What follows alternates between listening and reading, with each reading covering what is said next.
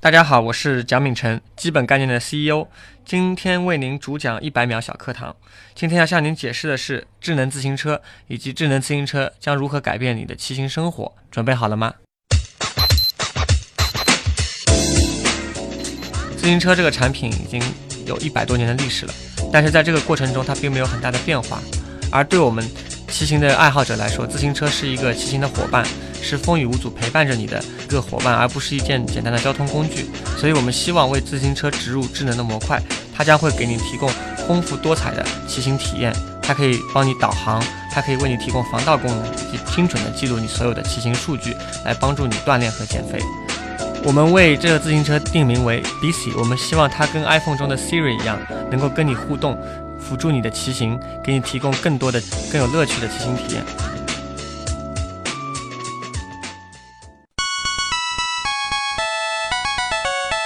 节目准备好了吗？正在将内容进行智能排列，嘉宾的情况呢？正在为您检索嘉宾的特殊喜好，不用那么详细吧？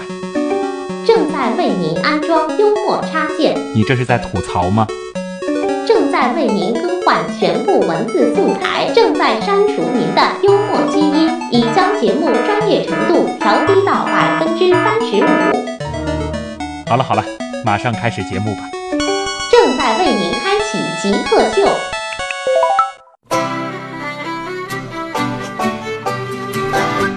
欢迎来到本周的极客秀，大家好，我是曾经被偷了八辆自行车的旭东。大家好，我是正在重新定义自行车的蒋敏成。嗯，我们今天请到的，呃，这位极客呢是正在制造、设计、对生产自行车的一位跟自行车相关的极客蒋敏晨。大而家蒋好敏哲其实他自己的这个经历很有意思，你的这个本科专业和研究生专业方便透露一下吗？啊、我本科是学信息工程，啊是偏电子电路方向的。嗯，然后我研研究生学的是神经网络，是偏人工智能方向的。但是其实和自行车应该感觉上是跟这个机械结构相关的是没有关系。，对，几乎没有什么关系。但是你现在所做的这个自行车本身倒是会用到一些你当时的这个专业知识，对对对，会有一些接触，会有一哦些相关性。对，挺有意思啊。那我们今天先进入极速考场来了解一下蒋敏晨。极速考场，第一题，你怎么定义“极客”这个词的？呃，我觉得极客的话就是特别喜欢专注和钻研技术。嗯可能他在专注技术的过程中会忽略，呃，一般人做产品所会想的一些问题，但是他会对技术特别的痴迷。自己算吗？啊、我算一个，你算极客？对啊、呃，那你自己曾经做过的最极客的事情是什么？我大一刚进学校的时候，那时候零四年嘛，那时候无线网络还并没有很很普及。然后我到寝室的第一件事情就是把我们整个楼层所有的无线网络都布起来了。自己一个人干的？对，当时绝大多数人电脑是不支持的，但是我自己的电脑是有那个 WiFi 的模块，所以我就把整个楼层都布起来，方便自己使用。你就让这个楼层变成了一个无线 WiFi 覆盖。，对对，这个是在零四年的时候零四年的时候，对，哦，这个是很前沿啊，当时看来。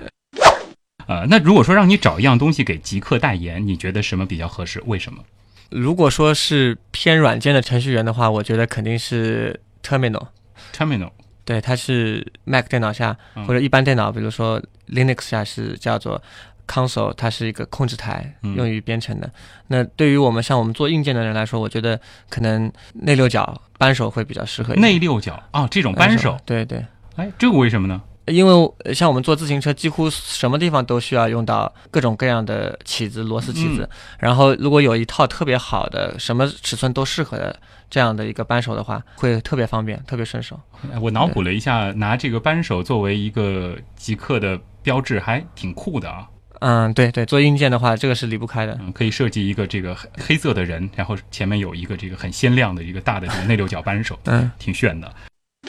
自己最喜欢的书和电影有吗？嗯、我小时候看书更多一些，嗯那喜欢看凡尔纳小说和金庸的小说，展开想象力的这种类型的书。对我都特别喜欢。嗯然后电影的话，我觉得嗯、呃比较喜欢看诺兰拍的一些一些电影，悬疑的悬疑的，一些片片子。对，嗯。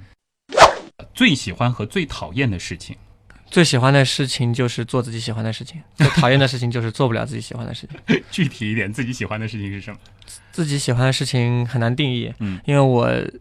可能活到现在三十岁的话，也是喜欢的事情也是在变，一直在变。呃，对，会有会有变化。嗯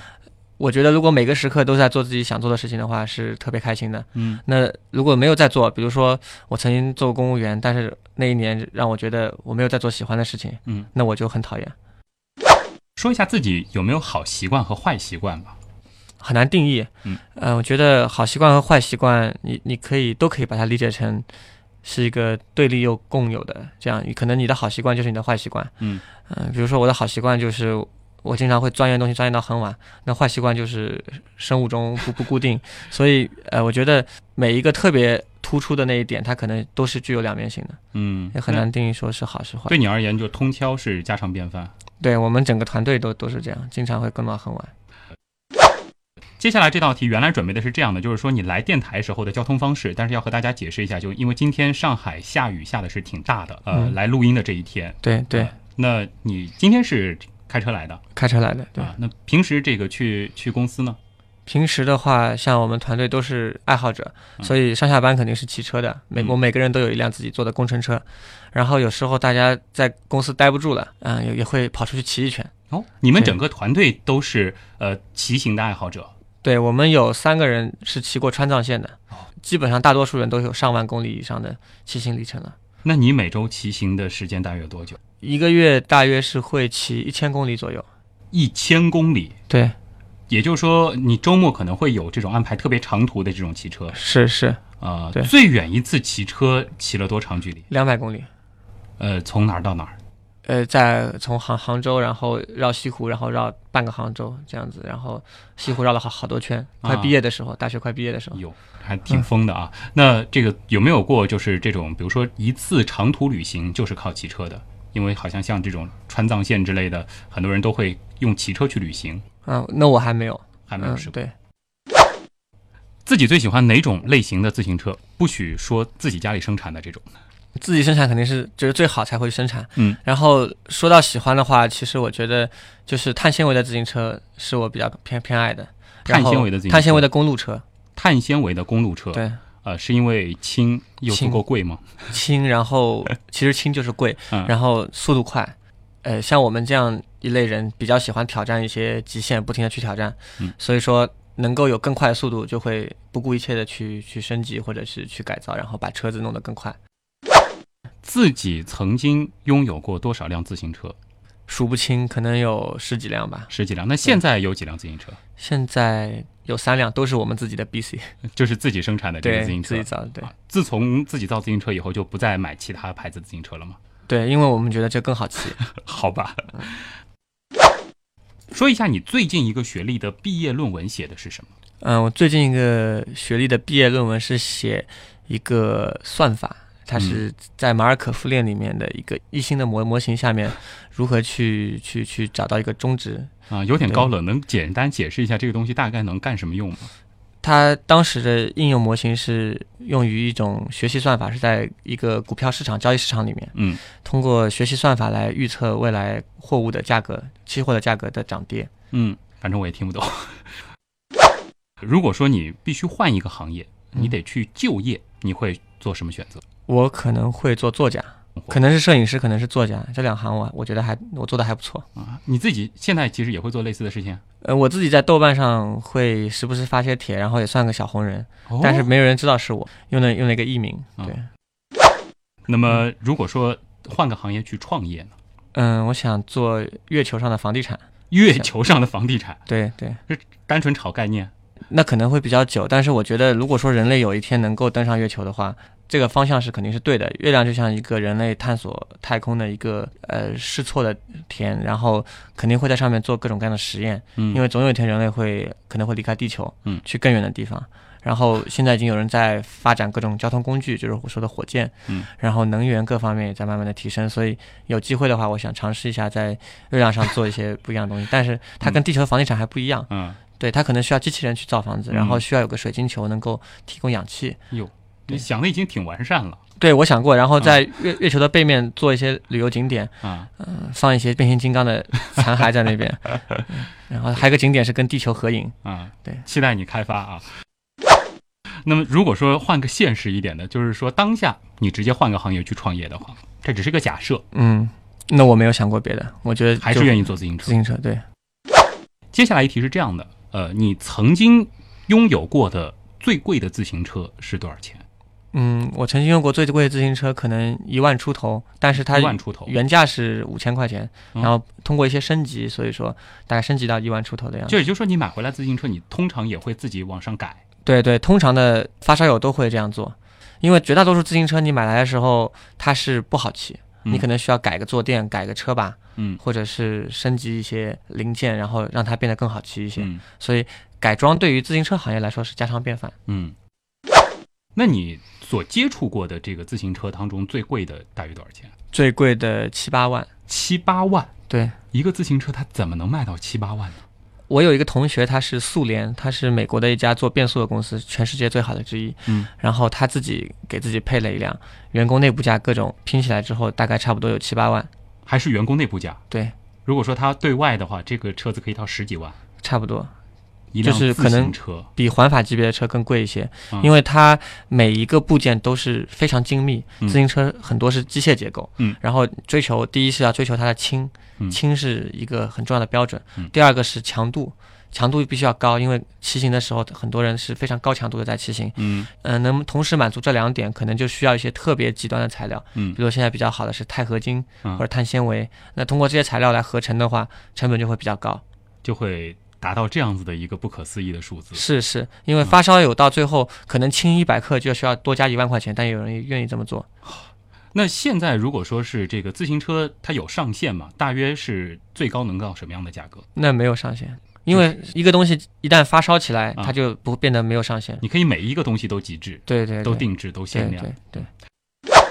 对，那就说你刚才你接触过的那辆就是七八万的自行车吧。嗯，你创业到现在，你现在大约一年的收入能够买几辆这样的自行 车呢？一辆也买不了。一辆也买不了。对，因为我们创业的话啊，嗯，也拿了投资，但是更多的钱还是用于研发里面了。然后嗯我们整个团队大家都是比较艰苦，工资还是比较低。蒋品辰的抬头可是 CEO 呢。抬抬头无所谓，关键是要能把产品做好。现在其实整个创业团队还是在一个初创的阶段，对，现在有二十多个人，二十多个人。嗯现在这个自行车往外卖出了多少辆？我们现在已经卖了五百辆了。五百辆了。对啊，那也就是说，其实按这个势头发展下去的话，过个一两年，你自己应该有这个信心，能够比较轻易的去买几辆这样的自行车吧？对，但是我还是会选择在我自己的车上改，啊，因为我现在自己骑的那辆车也价值三四万了，是你们公司就是生产的那个车，然后你继续进行改造，我自己改造。对，已经三四万了，可能考虑把这个车作为一个限量版推出，看看有没有人会买，因为很多人想问我买这个车。真的理解什么叫发烧了啊！这个骑辆自行车骑三四万，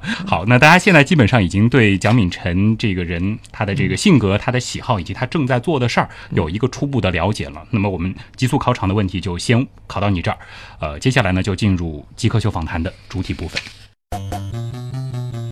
你觉得什么是极客？具有互联网思维的、有创新意识的一帮理工科男。极客，我觉得跟黑客有点像吗？ 用一些很正常的东西做出一些很不正常的东西，就是民间科学家一样的人。头脑很聪明，可能有点小怪异。做事很有自己的范儿，很有潮流，对科技这种东西有一些独到的理解，会搞一些自己的小玩意儿，然后 DIY 能力比较强，印象中比较 crazy 那种感觉。非常聪明。非常有动力，非常有想法、有想象力的一群。 Smart，精力充沛。嗯，有点像技术宅之类的吧。做一些不同寻常的事情。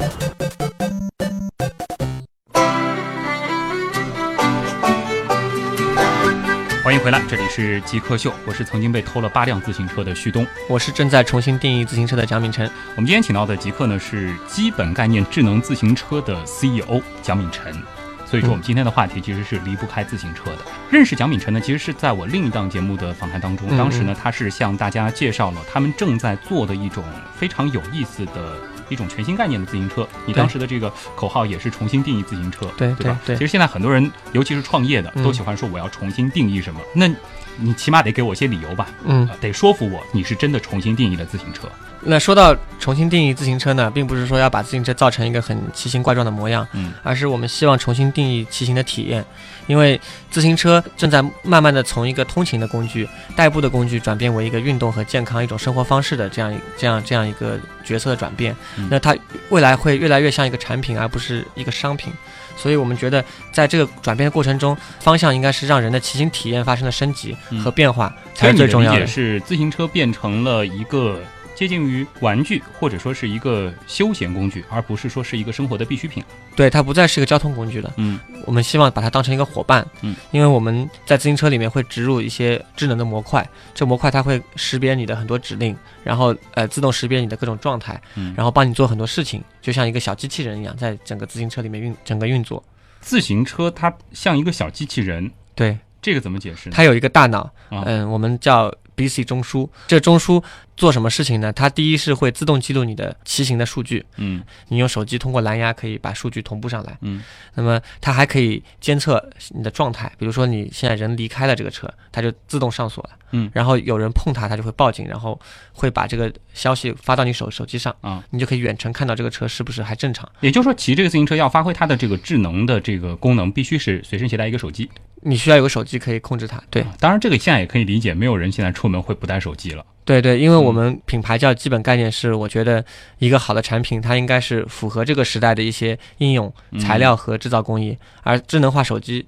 移动互联网的发展是这个时代的一个主流，嗯所以我们做了这样一种设计。但我觉得你刚才提到的这些啊，比如说这个计算你的这个运动消耗啊，或者说嗯计算里程、你的定位，嗯其实通过在这个自行车上加几个小的模块，嗯嗯呃，其实是可以解决这个问题的。嗯嗯嗯那为什么一定还要买你们的这个 BC 这样的一种自行车呢？现在骑行其实有很多配件，嗯，配件的话，我们觉得有几个问题。第一个问题是配件会比较贵，因为我把这些智能模块植入在车里面的话，它成本几乎是用户是感知不到的，嗯就是他不不用多花钱去买这些服务。第二个是配件的话，它不能提供一个完整的体验。我举个例子，我有佳明的 GPS 码表，那个是卖八百到一千块钱，嗯那这个码表的话，它每天都需要充电。然后它又很大很重，它有个塑料壳，价格也比较贵。那我们的智能模块全部是由骑行来发电的，哦，你的你的骑行前轮就会发电花鼓就会提供电量给你整个车的 GPS 嗯工作，你就不需要再单独的把这个模块拿下来去充电，所以它给你的体验是很完整的。所以这个车你只要骑，它是不需要充电的，不需要，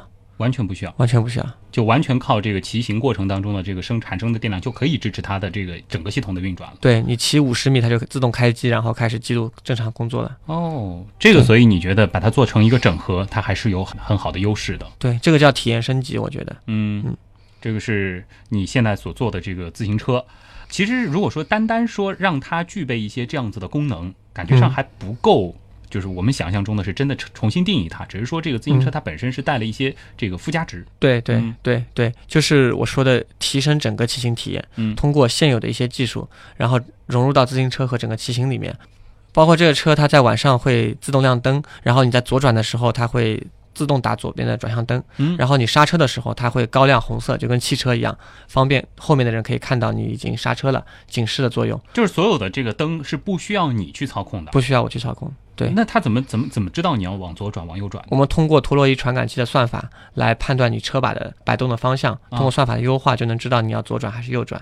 然后你也可以提前设置好一条路线，嗯然后自行车会给你导航，车把上有震动，左边和右边的震动会提提示你该左转还右转。这还挺有意思的啊。对啊，也就是说你是可能它感知到你要做左转弯的这个动作了，它的这个对左转灯就自己亮了。对对对，你去这个弄刹车了，它的这个刹车灯也就自己亮了。是的，是的。哦，那现在的这个自行车，它的这个售价是多少？我了解好像不是很便宜啊。呃，我们这个车它是碳纤维的二十二寸的小轮公路车，嗯，它现在售价是三千九百九十九。三千九百九十九，对，买个自行车，对，对大部分人来说，其实还是觉得有点贵啊。对，这是因为大部分人对自行车的定义还是在通勤的那个领域，嗯那它其实，在运动领域的话，我们这个车子还是算比较便宜，嗯，呃，是算性价比特别高，因为嗯碳纤维的车一般一万以下的很少，基本上都是要一万以上。所以说，你们觉得你们的这个车跟这个同级别的车比较，还是具有价格优势的？性价比非常高。对好像是还没有实体店可以买到这个车，是吧？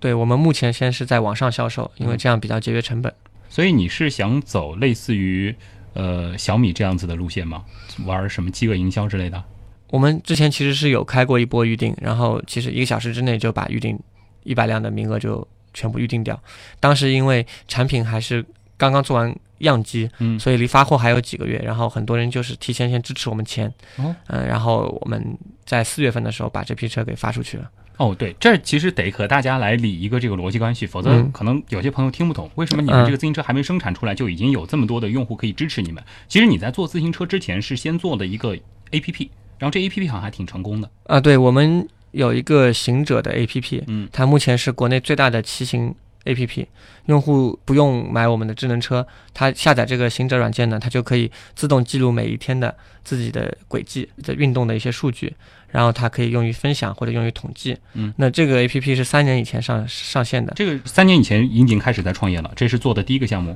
这个 APP 是我们另外一个人他加入到我们这个团队里面来，带着这个然后给我们 APP 来的对对对对，哦，是的，也就是说你们算是我们兼并的，就是啊， 你们兼并了，对所以说对你们就基于这个行者的这个 APP，然后它有这样一个良好的用户基础，然后再向这些用户去推送有没有需求，就是买这样的定制的自行车。其实是我们先还是先生想要生产自行车啊，然后后来有这个机会，行者的开发者觉得我们这团队不错嗯，然后光制造一个硬件，现在没有一个软件的平台，有没有一个云服务的支撑，还是很难做起来嗯。所以它有这样一个大的平台，所以我们这种结合是比较好，因为你光有一个硬件的话，其实是跟捷安特没有什么区别。嗯最大区别就是在于你买了车以后，能够给你提供一整套完善的。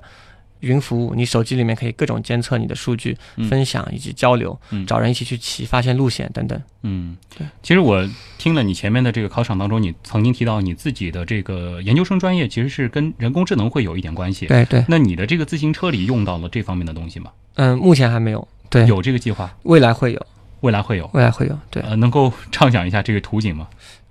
嗯，因为现在其实规划路线啊等等的还是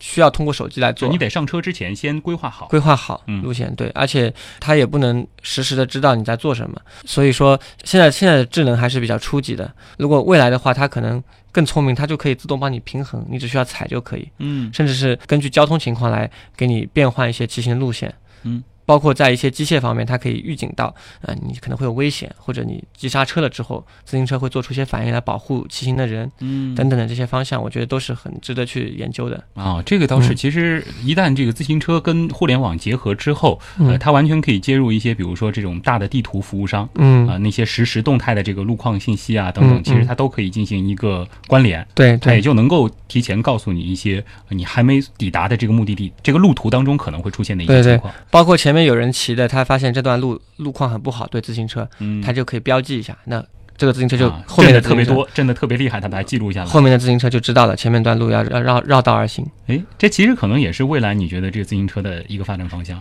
对对，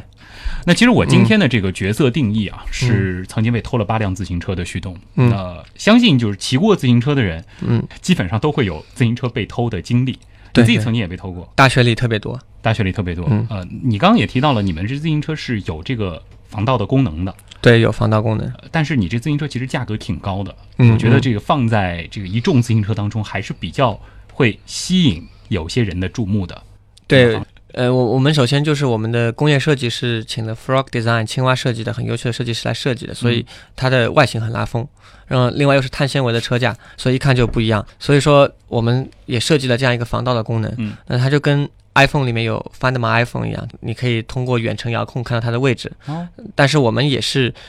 就是说很清醒的认识到，它不可能完全解决自行车被偷的问题。嗯但是我们认为它可以一定程度上提高这个偷窃的成本，增加你找回的几率。嗯，我们比如认说为就是如果说这个嗯贼去动这个自行车了，嗯他会做出什么样的反应？它会进入一种叫警报模式。嗯，警报模式一方面它自己会警报发出警报，嗯然后同时它会给车主发一个推送，嗯车主会收到这个消息之后知道这个车现在异常情况了。嗯，然后这车主可以实时的远程看到这个车的位置，它在移动，你都可以然后你就可以全部及通过时的远去程追踪看。到。对，然后我们因为你平时骑行会发电，那当这个电池充满的时候，它可以待机两周，嗯就是，说，基本上你如果经常骑的话，会有七到十天应该是没有问题，它会有电。所以在这段时间内，这个自行车移动，它都会可以被记录，哦，对也就是说，只要在这段时间内，你还是有追回这辆自行车的可能性。可能性。嗯另外对就是说，这个自行车只要在这个非主人在的情况下被嗯人动了，它嗯开始启动了，它就会不断的报警对对，它会进入一个报警状态。啊。那当然。这个有一些这个防盗的东西，一时半会儿也不可能完全的解决。现在就是在设计自行车的过程当中，也是必须要考虑它的这个防盗的，对对尤对，其是自行车特别轻，一扛是可能也能走。是是是，好，这里是极客秀啊啊！今天请到的这位嘉宾呢，是一位自行车人，本身是骑行爱好者，现在也是在设计、制造、生产自行车啊、蒋敏辰。那先进一段广告，接下来我们会更多的来了解蒋敏辰他一个个人经历吧，我觉得特别有意思，他有一个很很大的转变，终于做了自己特别喜欢的一件事儿。一段广告，稍后见。你觉得什么是极客？具有互联网思维的、有创新意识的一帮理工科男。极客，我觉得跟黑客有点像吗？